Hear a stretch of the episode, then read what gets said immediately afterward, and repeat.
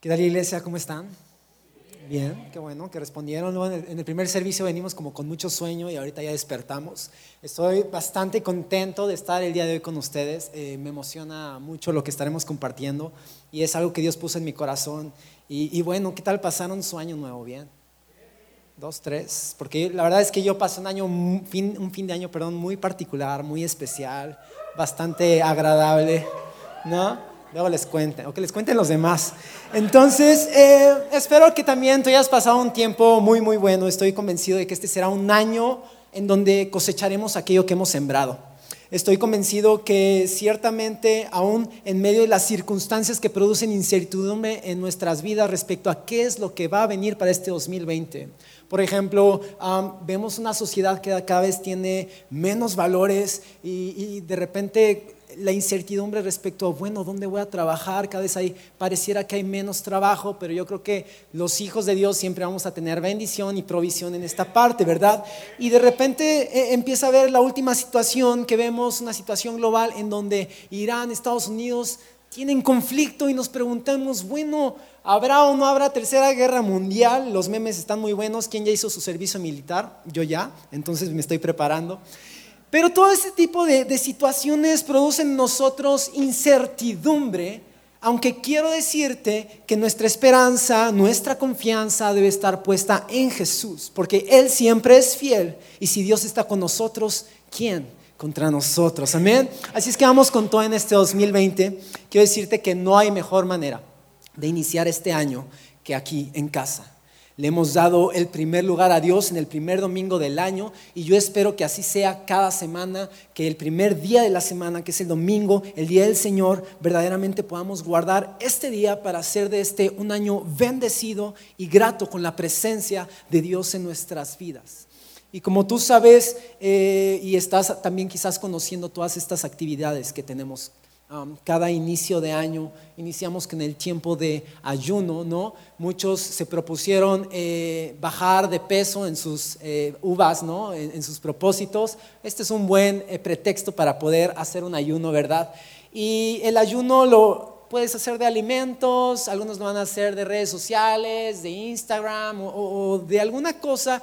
Yo lo que pienso, lo que, lo que podemos ayunar es aquello que quizás pues invertimos mucho tiempo y a final de cuentas, en el momento en que quiero abrirme el celular, en el momento en que me está dando hambre y, quiero otra vez comer a lo mejor carnes rojas o frituras, que es lo que estoy ayunando, es recordar por qué estoy haciendo este ayuno y buscar cada vez más la presencia de Dios, estar en una constante comunión con Él y que sea Él quien nos guíe y nos dirige en esto que haremos en este año.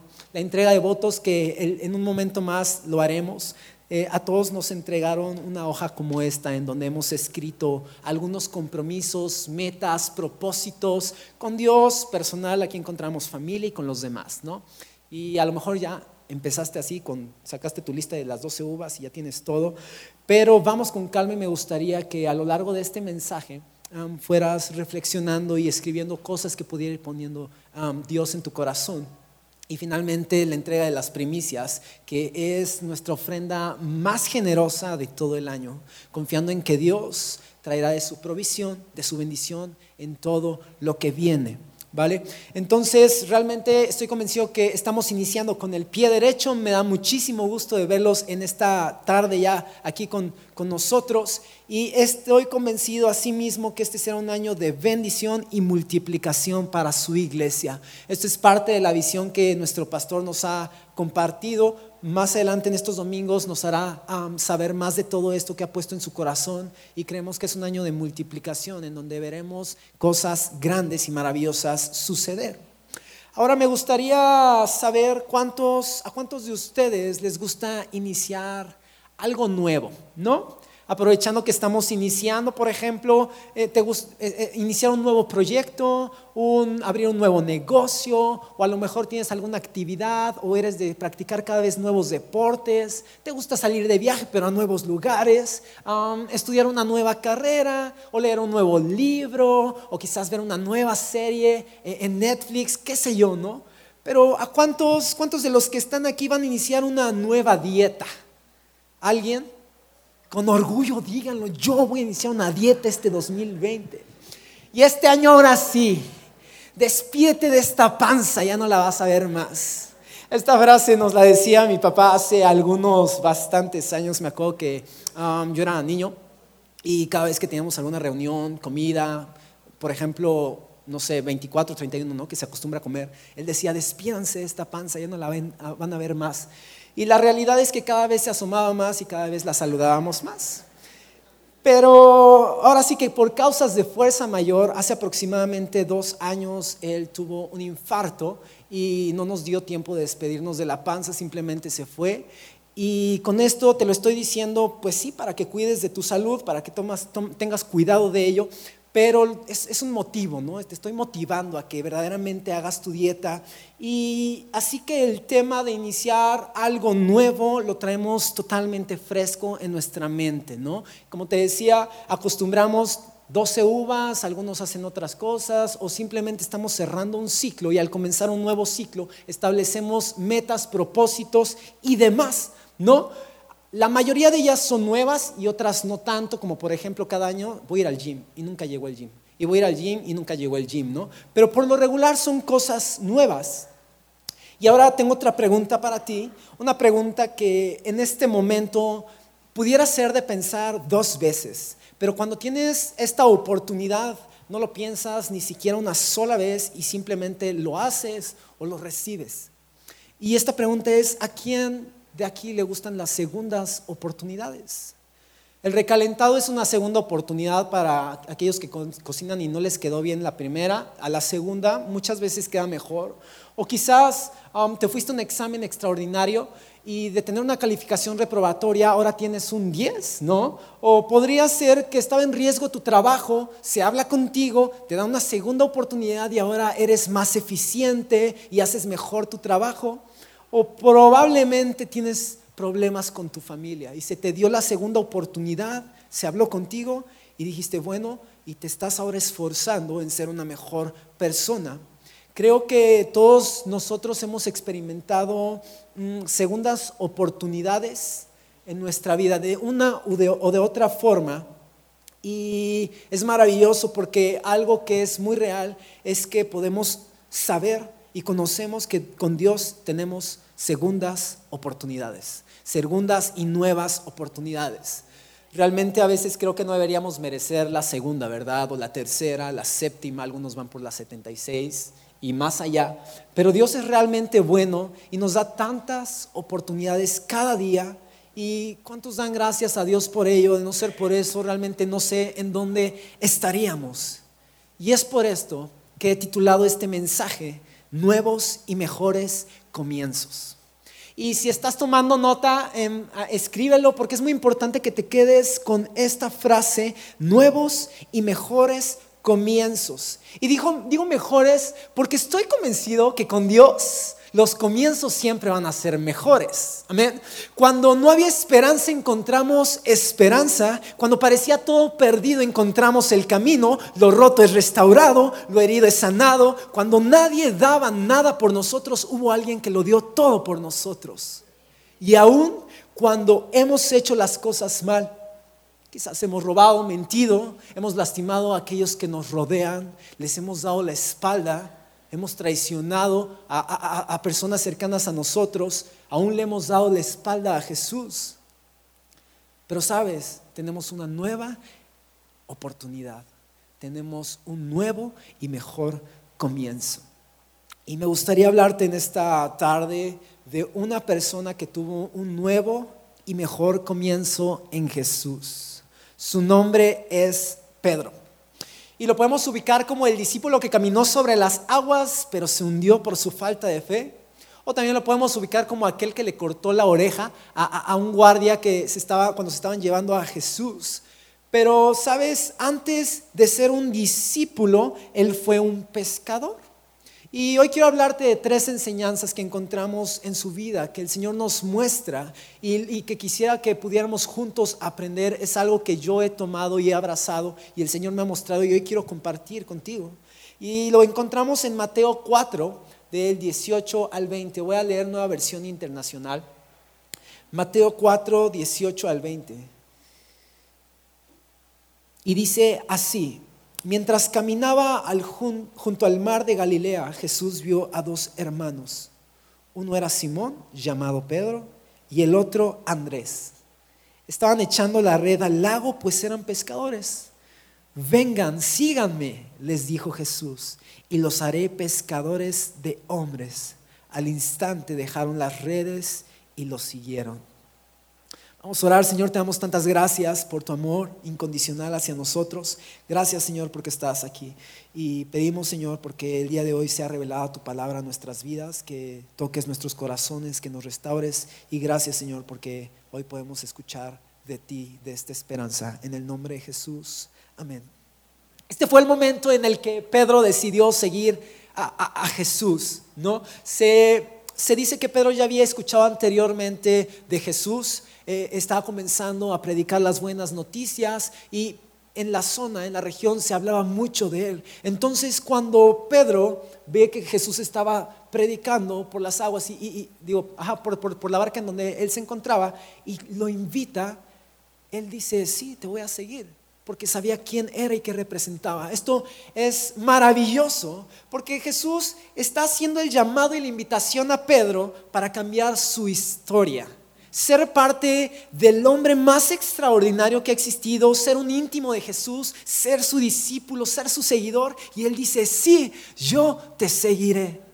Y quiero decirte que aún teniendo su propia historia y pasado, Jesús lo invitó para que lo siguiera como su íntimo y para darle una nueva esperanza y un nuevo y mejor comienzo.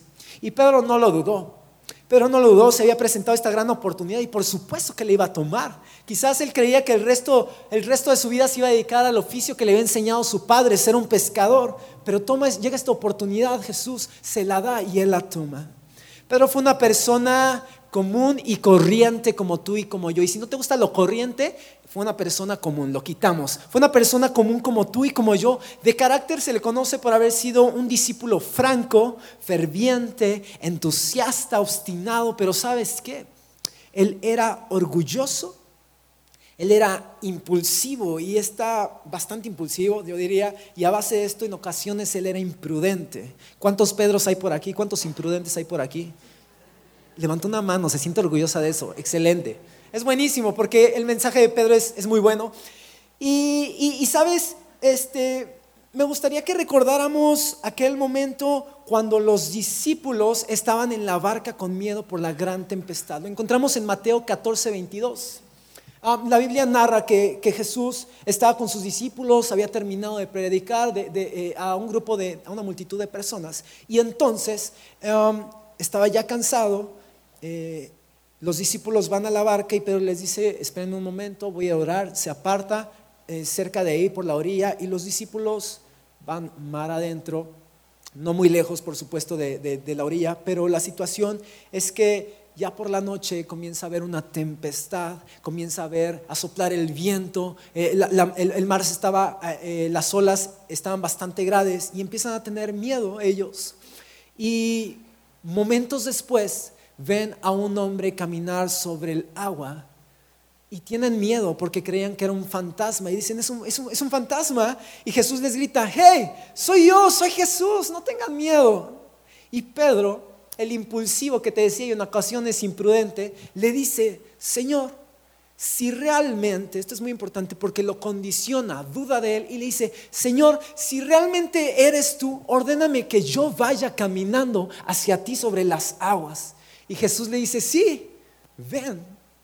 Y yo imagino a Jesús emocionado porque aun cuando Pedro tenía esa incredulidad o esa condicionante sobre Jesús, él ve esas ganas de querer seguir adelante, de querer ir y ser como Jesús y le dice, sí, ven. Y entonces Pedro se baja de la barca, ve a Jesús allá a lo lejos y comienza a caminar sobre el agua, viendo a Jesús. Pero la situación cambia en el momento en que él deja de mirar a Jesús y se da cuenta que continuaban las olas fuertes, que había un viento y es entonces cuando entra temor en él y se comienza a hundir y grita, Señor, sálvame. Y Jesús va y lo toma en los brazos y le dice, Pedro, ¿por qué dudaste de mí? La Biblia dice que lo reprendió, pero yo creo y afirmo que el Señor nos reprende tantas ocasiones en amor. Y, me imagino que, lo toma de los brazos y le dice, Pedro, ¿por qué dudaste de mí? Le da un beso, lo abraza y le dice, hombre de poca fe, vamos. Y lo lleva de vuelta a la barca. Pedro dudó en ese momento de Jesús. Pedro dudó en ese momento de él mismo.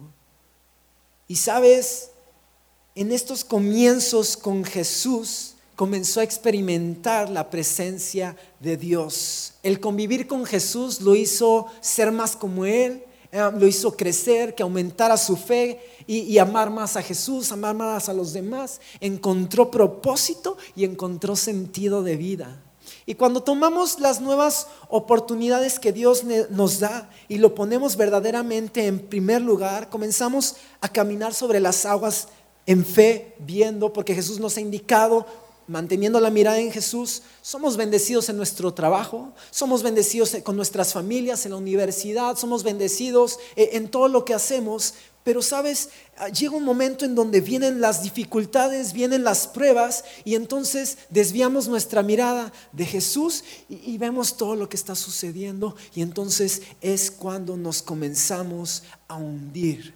Pero sabes, el Señor siempre nos va a levantar y nos va a decir, ¿por qué dudaste de mí? Sabes que yo estoy contigo. Y esta es la primera enseñanza que encontramos en su vida. Y hoy quisiera que aprendiéramos. Los nuevos comienzos también tienen dificultades. Los nuevos comienzos también tienen dificultades, pero nuestra confianza siempre debe estar en Jesús. Y como yo te decía en un principio, viene un 2020 en donde hay expectativa, hay emoción, pero también hay incertidumbre respecto a qué es lo que va a pasar con mi vida, hacia dónde debo de ir, mi trabajo y demás situaciones, ¿verdad?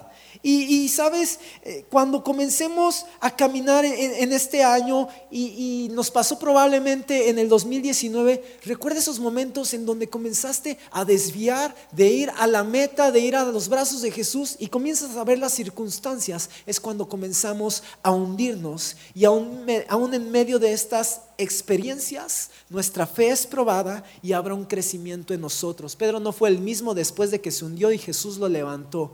Pedro cambió y creció. Y podemos aprender esto de su vida, que los nuevos comienzos sí van a ser mejores, pero que también habrá dificultades en medio de ellos, pero nuestra confianza debe estar puesta siempre en Jesús. Y me gustaría leer ahora Mateo 26, 31.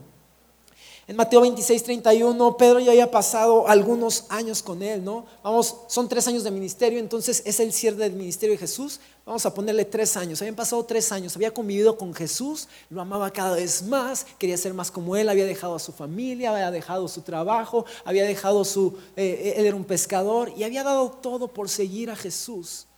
Convivían día y noche, comían, dormían juntos. Y un pasaje antes vemos que ellos estaban en la cena del Señor, la última cena, la última noche en donde compartieron juntos. Y en este pasaje de 26-31 ya estaban terminando con la cena y ahora iban en camino al monte de los olivos cuando Jesús se detiene y les dice, esta misma noche les dijo, todos ustedes me abandonarán porque está escrito, heriré al pastor y se dispersarán las ovejas del rebaño. Pero después de que yo resucite, iré delante de ustedes a Galilea.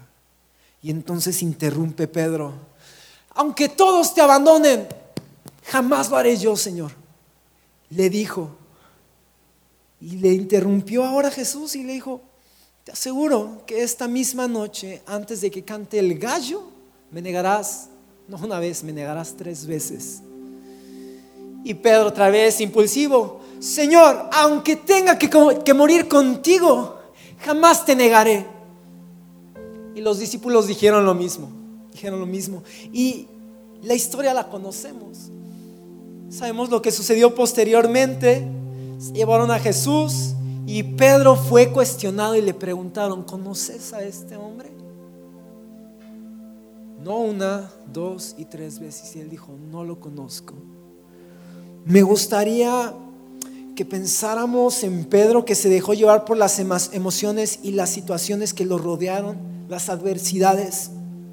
Imagina lo que debió de haber pensado Pedro al tragarse aquellas palabras que le dijo, jamás te negaré, cuando le dijo, moriré contigo. Y ahora darle la espalda a su maestro. No era cualquier situación lo que había sucedido, porque vio que Jesús había sido llevado a la cruz y había muerto. El nivel de culpa de tristeza y fracaso que debió haber experimentado Pedro fue brutal. De modo que posterior a eso, él decidió volver a su barca, volver a aquel lugar, retomar su vida interior, porque ¿qué más daba? Ya no estaba más su maestro. Esta es la segunda enseñanza. Aún en medio de los fracasos no debemos volver a la barca serán probada nuestra fe y nuestro carácter, pero no debemos devolver a nuestra barca, no debemos devolver a la zona de confort, no debemos devolver a la vieja vida, no debemos devolver a aquel lugar en donde nos apartaba del Señor. Porque, sabes, resulta muchísimo más fácil volver a la barca por la vergüenza, por la culpa, que volver a los pies de Jesús por el arrepentimiento que pudiera haber en nuestro corazón. Y es necesario que debamos mantenernos firmes y entender que todo es por gracia y misericordia, que siempre tenemos acceso al Padre, aun cuando no nos sentamos, sentamos digno, podemos volver a los brazos del Padre, que Jesús ya ha pagado por nuestros errores y debemos de seguir adelante en la fe, aun cuando fallemos. Quiero decirte que fue Pedro quien abandonó a Jesús, no fue Jesús quien abandonó a Pedro. Y muchos de nosotros le hemos dado la espalda a Dios una y otra vez y otra vez y otra vez. Pero sabes algo, Él jamás te va a dar la espalda a ti. Nunca te la va a dar. Dice su palabra en 2 de Timoteo 2:13, que aun si fuéramos infieles, Él permanece fiel. Esa es su naturaleza, un Dios fiel. Y sabes, en ocasiones cuando fallamos, hacemos una oración como la siguiente, volvemos a la barca y Señor, sácame de esto, por favor. Y el Señor va por nosotros, nos toma, nos saca. ¿Y qué pasa? Vamos de nuevo a la barca. Y, Señor, ahora sí, ahora sí, ¿no? Hace rato, la, otra vez no era de verdad. Ahora sí, perdóname, estoy arrepentido. Sácame de esto. Y el Señor nos saca de la barca. ¿Y qué hacemos? Tropecé de nuevo con la misma piedra. Volvemos a la barca una tercera, cuarta, quinta, séptima vez y cada vez le vamos agregando más. Señor, las promesas nunca fallan ¿eh? en nuestras oraciones. Señor, ahora te prometo. ¿Cuántos hemos hecho eso, verdad? ¿Cuántos han prometido? Señor, ahora sí te prometo. Te prometo que ahora sí voy a ser fiel, que voy a ir a la iglesia, que voy a dar el diezmo. No, Señor, el diezmo es suficiente. Voy a dar el 30% de mis ingresos y nada de eso sucede. Volvemos a la barca. ¿Sabes por qué? Porque no hay un verdadero arrepentimiento en nuestro corazón. Hoy quiero decirte que aun cuando hayamos fallado el día de ayer, aun cuando hayamos fallado antes de venir a este lugar hace unos minutos, hay una nueva y mejor oportunidad. Hoy puedes comenzar de nuevo, solo tienes que dejar que Dios guíe tu vida y tu futuro será mucho mejor. Tu futuro está seguro en sus manos. Y es verdad, habrá dificultades, pero Dios está contigo. Dios está con nosotros. ¿Alguien está conmigo en esta mañana? Vamos, iglesia, hay una esperanza en Cristo Jesús que hoy te está entregando. Tómala. Toma esa esperanza. Leemos en Juan 21. Pedro decidió volver a aquella barca. Y algunos discípulos lo acompañaron. En, Juan 21, perdón, le dice a los discípulos, ¿saben qué? Voy a ir a la barca, voy a ir a pescar.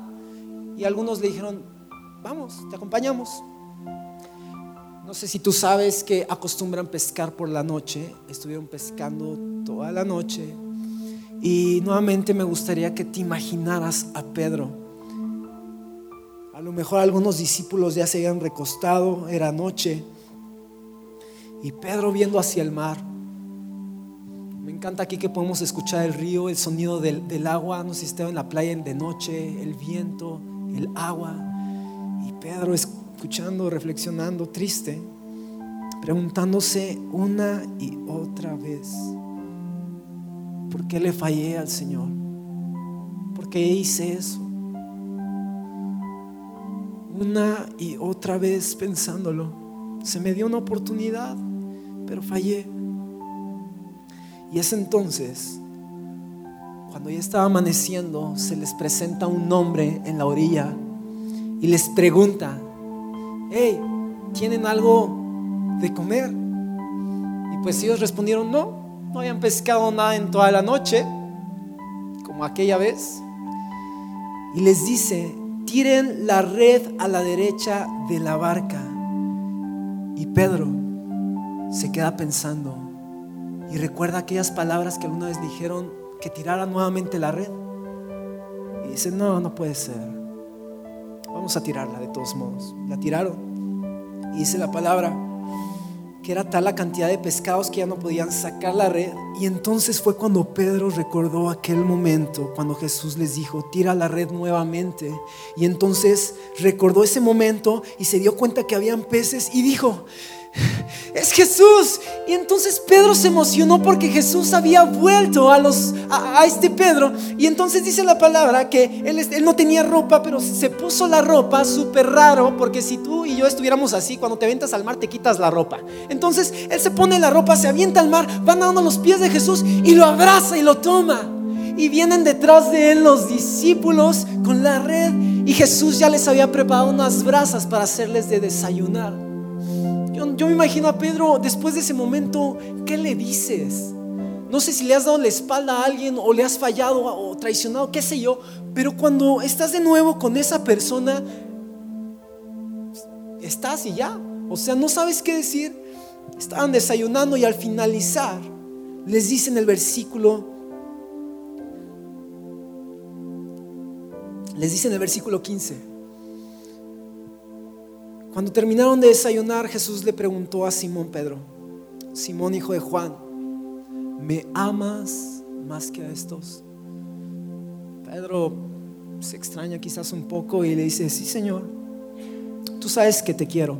Estoy leyendo nueva versión internacional y quiero decirte que la palabra hay tres distintas palabras para amor, definir amor en el griego. Una es eros, filios y ágape. En esta porción de la Biblia estamos viendo dos, estamos viendo el amor ágape y el amor filios. Y lo que le pregunta eh, Jesús es del amor ágape. El amor ágape es aquel amor que es incondicional, que nunca va a fallar, que nunca va a cambiar, aun cuando nosotros fallemos, aun cuando nosotros leemos la espalda, su amor permanece hacia nosotros fiel. Y el amor filios es aquel que nosotros tenemos, un amor que condiciona, un amor que si hoy me das, yo te doy, un amor que al rato ya no te quiero tanto, ¿verdad? Y la ventaja del español es que hay dos palabras que es te amo y te quiero y ponemos en un nivel más alto el te amo. Y entonces le pregunta Jesús a Pedro, ¿me amas más que a estos? Y le dice Pedro, sí Señor, tú sabes que te quiero apacienta mis ovejas. Y le vuelve a preguntar, segunda vez, Simón hijo de Juan, ¿me amas? Sí, Señor, tú sabes que yo te quiero. Y por tercera vez, Jesús le preguntó, Simón, hijo de Juan, y voltea la pregunta, ¿me quieres? Y a Pedro le dolió que le haya preguntado eso. Pero le dijo, sí Señor, tú lo sabes todo. Tú sabes que te quiero. Apacienta mis ovejas. Y versículo 19 le dice, sígueme. Una vez más dándole una nueva y mejor oportunidad a Pedro, como aquella vez le llamó y le dijo, sígueme dándole una oportunidad. Falla y le dice nuevamente, sígueme. Me encanta esta parte porque Pedro, ¿cuántas veces negó a Jesús? Tres veces. ¿Y cuántas veces le pregunta a Jesús a Pedro si lo ama? Tres veces. Aquí aprendemos dos cosas. La primera cosa que aprendemos es que Pedro creía que él podía amar como Jesús y eso nunca va a suceder con nosotros. Nuestro amor no es ágape, nuestro amor no es infinito, nuestro amor es condicional. Esa fue la primera enseñanza hacia Pedro. Y la segunda enseñanza, y maravillosa, que es que Pedro le negó una vez. Y Jesús le dijo, yo te amo una vez más. Y Pedro le falló una vez más. Y le dijo, yo te amo una vez más. Y Pedro le volvió a fallar. Y sabes algo, cuántas veces fallamos, una, dos, tres, cuatro veces, el Señor dice, yo te amo una, dos, tres, cuatro y una vez más, porque mi amor hacia ti no es condicional, mi amor hacia ti es perfecto, mi amor hacia ti es eterno. Y hoy te quiero dar ese amor.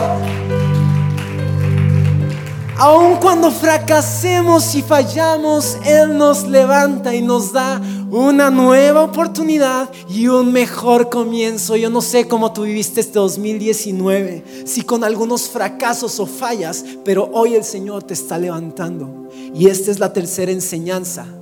Aunque caigas, Él te levantará una y otra y otra y otra y otra y otra vez, porque su amor nunca va a cambiar hacia nosotros. Aunque le hayas dado la espalda a Jesús como lo hizo Pedro, Él te amará una vez más porque su amor es incondicional. Y sabes, cuando no tengas fuerzas para seguir, Él te levantaré porque recuerda que es por gracia y debemos reconocer que somos débiles. Dice su palabra, bástate en mi gracia porque mi poder se va a perfeccionar en tu debilidad cuando lo reconozcas. Bástate porque mi poder te mostraré. Bástate porque mi amor te mostraré. Esta es una historia que ha movido grandemente mi corazón cuando me hicieron la invitación a predicar este mensaje. Honestamente no sabía qué hacer y dije nuevos comienzos y, iba a hablar de otra cosa, iba a hablar de Noé, ¿no? que es algo similar y, y empecé ahí a redactar y ya no me daba la cabeza. Y entonces voy con mi papá, con el pastor, qué ventaja, ¿no? Qué bendición que sea el pastor. Entonces voy con mi papá y le digo, oye, ¿sabes qué? Este, pues no, aquí vamos. Ya se lo platiqué, ok, ok. Y me dijo, vamos a hablar de Pedro. Y yo me quedé, no puede ser. Pedro, te voy a decir por qué no puede ser. Porque Pedro es alguien que, me dice Mariana, Pedro te ha perseguido, ¿no? Y realmente ha sido Jesús con la historia de Pedro quien me ha perseguido, porque en distintas ocasiones me ha hablado Dios a través de esto y esta vez yo quiero compartirte de esto que Dios me, me ha, ha, dado, porque es algo que ha llenado mi corazón y que quiero que nosotros podamos hacer de Él el, el, primor, el primer lugar de todo lo que hagamos. Y tú me podrás decir, bueno, Marco, mira, la verdad es que no me conoces, no sabes mi historia, esto no es para mí, estuvo muy bonito lo que dijiste, pero no, gracias. Bueno, quiero decirte que hay una esperanza para, para todos, una esperanza para Pedro, tantas personas en la Biblia, que una esperanza. Hay tantos ejemplos pero tú puedes ver en mí un nuevo y mejor comienzo. Tú puedes ver en la persona que tienes a un lado un nuevo, mejor comienzo porque hay una esperanza en Jesús. Y Dios quiere hacer algo con tu vida en este 2020. Él quiere darte una esperanza. Es tiempo de creer, es tiempo de seguir adelante. Hoy es momento de tomar esta oportunidad y este comienzo que Dios te está dando, que Dios nos presenta a cada uno de nosotros. Y a lo mejor quieres, pero no sabes cómo. Bueno, has iniciado con el pie derecho, has venido y guardado el día del Señor, lo has puesto en primer lugar, pero ¿qué hacer ahora? Quiero decirte que lo primero y más importante es reconocer a Jesús como tu Salvador, que Él tome el control de tu vida, que Él tome la dirección de tu vida. Eso es lo vital, ponerlo a Él en primer lugar. Y hoy estamos comenzando con eso. Y hoy te pregunto, ¿quieres ver un año de bendición? Pon a Dios en primer lugar. ¿Quieres ver un año eh, lleno de éxitos en los proyectos que vas a emprender con el favor de Dios? Pon a Dios en primer lugar. ¿Quieres ver un, un, año en donde Dios va a restaurar la relación con tu familia? Pon a Dios en primer lugar. ¿Quieres ver un año de bendiciones? Pon a Dios en primer lugar. Vamos, iglesia, es tiempo de poner a Jesús como el centro de nuestras vidas. Y ahora me gustaría que tomaras esa hoja de compromisos que te entregamos y yo sé que Dios ha puesto cosas en tu mente y en tu corazón con las que vas a comprometerte en este año como te decía, yo aprovecho luego para tomarle una foto porque es algo que voy a guardar y me parece algo tan simbólico y tan hermoso el poder entregarlo y quemarlo y decir, Señor, este es mi compromiso contigo. Es momento de ser sinceros. Y te voy a dar algunos ejemplos que pudieras tomar para implementar si es que todavía no has escrito. Puede ser que este año buscarás fielmente a Dios, guardarás eh, eh, todos los días domingo, vas, vas a asistir a, la iglesia. Quizás este año vas, te comprometes a asistir a algún discipulado, a tomar una vida devocional, iniciando, qué mejor que con los 21 días, 21 días de ayuno. Este año amaré más a mi esposa, amaré más a mis hijos y viceversa, a los hijos, a sus padres.